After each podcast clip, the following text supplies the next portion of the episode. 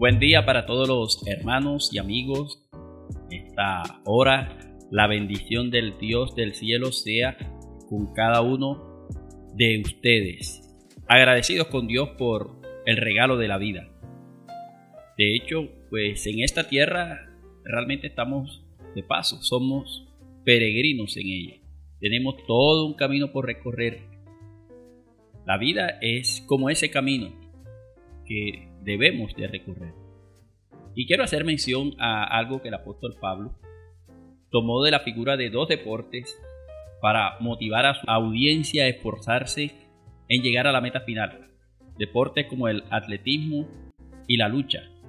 Y de esa manera el apóstol presenta la vida como una carrera. Y es que realmente la vida es una carrera en la que hay que llegar a la meta final. ¿Qué necesitas para correrla? Algunos elementos necesarios para correr la carrera de la vida. Estamos en este camino. Y el primero de ellos, quiero leerlo en lo que dice la primera epístola a los Corintios capítulo 9 versículo 24. Dice, ¿no sabéis que los que corren en el estadio, todos a la verdad corren, pero uno solo se lleva el premio? corred de tal manera que lo obtengáis. La comparación con el atletismo, la carrera de la vida, aquellos que están en el estadio los coloca la Biblia como ejemplo, pero lo que termina diciéndonos es, corran de tal manera que obtengan el premio. De eso se trata esta carrera de la vida, correr de tal manera que lleguemos a la meta final y alcancemos el premio. Estamos de paso, es el, camino a recorrer, es la meta a llegar. No es solamente esta vida, aquí es el camino, pero hay una meta final, el destino final de cada uno de nosotros y necesitamos correr de tal manera que alcancemos el premio. Y como estamos en una carrera, que se trata esta vida, quiero mencionarte un primer elemento y es el esfuerzo. Esfuerzo, quieres avanzar en la vida, quieres obtener logros, es necesario el esfuerzo personal. Fíjate que Dios le dijo a Josué, esfuérzate por conquistar la tierra de Canaán, no obstante que Dios le había prometido que le iba a dar esa tierra. Entonces mire cómo aunque Dios prometió que le iba a dar la tierra de Canaán, les dijo a Israel y a Josué, esfuérzate, es decir, que para alcanzar las promesas de Dios, a fin de que éstas se hagan realidad para nosotros, es necesario que nos esforcemos por alcanzar las promesas de Dios. En otra ocasión, Pablo le escribió a su joven amigo Timoteo diciéndole, Tú pues, hijo mío, esfuérzate en la gracia que es en Cristo Jesús. ¿Qué tenía que hacer Timoteo? Esforzarse en la gracia de Dios. Entonces miren que son cosas que aparentemente ya la tenemos ganada, sin embargo nos dice la Biblia que nos esforcemos. Y dice el versículo que acabé de leer, 24 de 1 Corintios 9, corred de tal manera que lo obtengáis.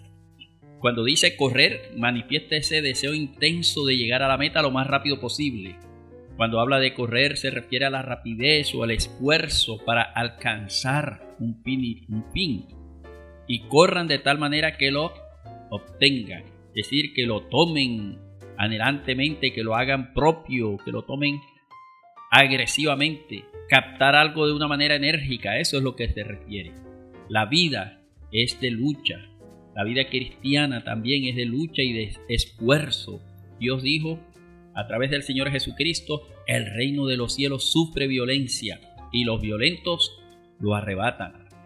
Necesitamos esfuerzo para mantener un hogar saludable, esfuerzo para alcanzar un título académico, esfuerzo para desarrollar un ministerio, esfuerzo para alcanzar metas en esta vida, esfuerzo para llegar allá a la patria celestial.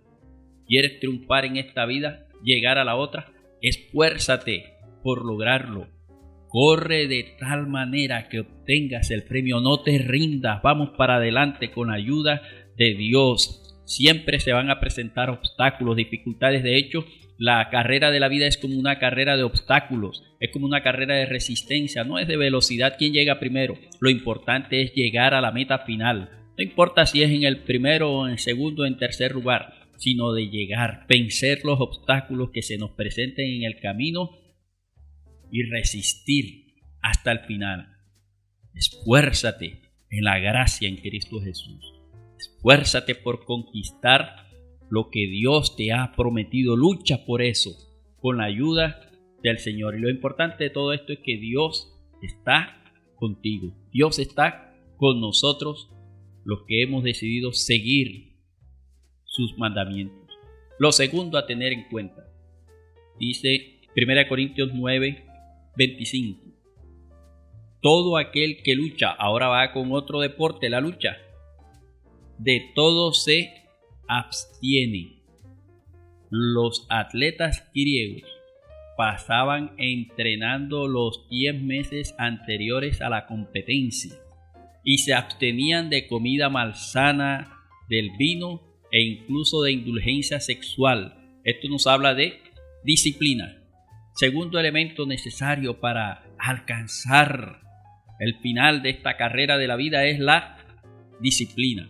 Y el esfuerzo que hacían esos atletas en la antigüedad era premiado con una guirnalda de hojas verdes, hojas que al poco tiempo se marchitaban. Sin embargo, ellos se esforzaban y se autodisciplinaban con el fin de alcanzar esa corona porque era un símbolo de honor. No era tanto el valor monetario, sino el honor y el valor moral que representaba el hecho de que sobre sus sienes colgaran esa guirnalda de hojas. Y ellos se abstenían de dieta y en castidad. Así que cuando la Biblia nos dice que nos abstengamos, se refiere a ese dominio propio, a dominarnos, y específicamente en dos aspectos, en la dieta y en la castidad. De hecho, en la actualidad, los equipos, los deportistas, cuando están en los momentos previos a la competencia, ingresan a unas concentraciones que muchas veces los aíslan hasta de la familia. Uno ve a jóvenes que por estar ejercitándose y buscando un cuerpo atlético no comen ciertas comidas, no ingieren gaseosas, porque están buscando un cuerpo atlético y se esfuerzan lo más que pueden para alcanzar esa meta personal. En la Biblia encontramos a Pablo y en los versículos anteriores a este que se presenta como una persona que se ha restringido mucho de sus deseos para no poner obstáculos al Evangelio. Una persona que se ha adaptado a todo tipo de circunstancias y de otras personas a fin de ganarlos para Cristo, siendo disciplinado en su vida personal. Mire, con disciplina personal lograrás muchas cosas. Incluso muchas veces la disciplina supera las capacidades. Personas disciplinadas han logrado mucho más que otras más inteligentes o capaces. Por todos quizás es conocido la famosa fábula de la tortuga y la liebre, ¿no? Como la tortuga paso a paso, poco a poco, de manera lenta pero segura, con mucha disciplina, se dirigió hacia la meta. La liebre, confiada en sus capacidades, empezó a divertirse, a distraerse, a hacer otras cosas diferentes a la competencia y cuando se dio cuenta ya la tortuga iba cruzando la meta final. Con disciplina podemos lograr muchas cosas en esta vida. Disciplina en la oración. En el caso de querer llevar una vida cristiana corte a los mandamientos divinos. Disciplina en la lectura de la palabra de Dios. Disciplina en el estudio bíblico. Disciplina en la adoración. Disciplina en el culto. Disciplina en los horarios de trabajo, de estudios, la familia, disciplina en las comidas, tanto en horario como en la comida en sí, disciplina en la abstención de vicios que maltratan, dañan, deterioran el cuerpo. Mire cómo es importante la disciplina en todos los aspectos de la vida de una persona. Hay deportistas tan disciplinados que algunos en el caso del fútbol, ya después de terminar la jornada de entrenamiento, se quedan solos más tarde practicando centros, practicando eh, pelotas detenidas, practicando el cobro de tiros penal, practicando eh, faltas, en fin, para perfeccionar la técnica. Ya ellos mismos, otros deportistas famosos se destacan porque llegan temprano, son los primeros que llegan al entrenamiento y son los últimos que se van o se quedan más tarde practicando todavía mucho más. Y cuando uno ve los resultados en la vida de ellos, en cómo se destacan, en este caso específico en los deportes, encontramos cómo gracias a esa disciplina ellos han podido surgir en la vida y darse a conocer y muchos de ellos famosos en este tiempo. Con disciplina lograrás muchas metas en la vida. En tercer lugar, nos dice 1 Corintios 9, que el 25 dice todo aquel que lucha de todo se abstiene. Ellos a la verdad para recibir una corona corruptible, pero nosotros una incorruptible. Y dice el 26, así que yo de esta manera corro, no como a la aventura. De esta manera peleo, no como quien golpea al aire, sino que golpeo mi cuerpo y lo pongo en servidumbre no sea que habiendo sido heraldo para otros, yo mismo venga a ser eliminado. Dos elementos más. El primero, que sería el tercero dentro del total, objetivos. Colócate objetivos, metas en esta vida. Él dice, yo no corro como a la aventura, así a la loca, para todo lado. No sabe para dónde va, dónde está ubicada la meta. O sea, no está corriendo sin rumbo fijo o a ciegas. Hay un propósito definido. E igualmente dice, no golpeo como quien golpea al aire. Los golpes fallidos de los boxeadores los cansan más que los que llegan al cuerpo del contrincante. Y lo peor de todo es que no logran nada. Cansarlos más. Eso dicen los especialistas en, en el boxeo, ¿no? Por eso te animo a que te coloques metas definidas a alcanzar. Ahora, las metas deben tener ciertas cualidades, por ejemplo, deben ser específicas, o sea, algo concreto, no tan general, concreto. Las metas deben ser alcanzables, porque si te colocas metas demasiado altas, te vas a desanimar sin lograr nada. Pequeñas, poco a poco, paso a paso, que las puedas alcanzar y luego vas aumentando el nivel de esfuerzo para alcanzar la siguiente meta que sea medible. Para que tú en un momento dado al evaluar puedas revisar si la alcanzaste o no. Y una recomendación para que algo sea medible es que tiene que llevar número. Hay que establecer eh, en 5 horas voy a hacer tal cosa. O voy a comprar dos artículos. O voy a caminar tantos metros o kilómetros. Es decir, hay que establecer un número para poder realmente medir el avance. Las metas deben ser realistas y definidas en el tiempo. Es decir, que hay que ponerle un espacio de tiempo específico. En cuánto tiempo vamos a alcanzarla. Pero colócate metas, objetivos a alcanzar en esta vida. Y como dice ahí al final del texto leído, yo coloco mi cuerpo en servidumbre sea, subyugo las pasiones. Literalmente ahí dice, me golpeo bajo los ojos, porque se refiere a, a tratarse severamente.